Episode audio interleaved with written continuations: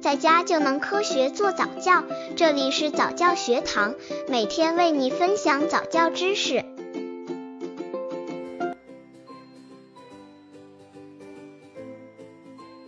如何陪伴宝宝学说话？零至一岁亲子语言小游戏。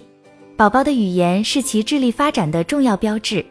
对于语言表达能力强的宝宝，孩子理解力相比更强，也会更加的自信，在以后的社会中也会更加受到欢迎。而宝宝在零至二岁的时候，是属于语言能力发展的最为关键时期。如果这个时候爸爸妈妈可以将语言用游戏的方法来教孩子，会让宝宝的语言能力更出色。如何陪伴宝宝学说话？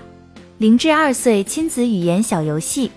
刚接触早教的父母可能缺乏这方面知识，可以到公众号早教学堂获取在家早教课程，让宝宝在家就能科学做早教。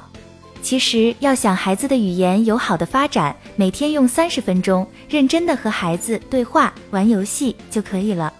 适合零至一岁宝宝语言游戏推荐：一、模仿发音，在宝宝面前做张嘴、吐舌表情。并和宝宝进行谈话，让宝宝可以注意你的口型和面部表情，这样可以逗宝宝发音。二、放童谣音乐，选择一些节奏欢快的音乐，经常放给宝宝听，每次只要放几分钟就可以了。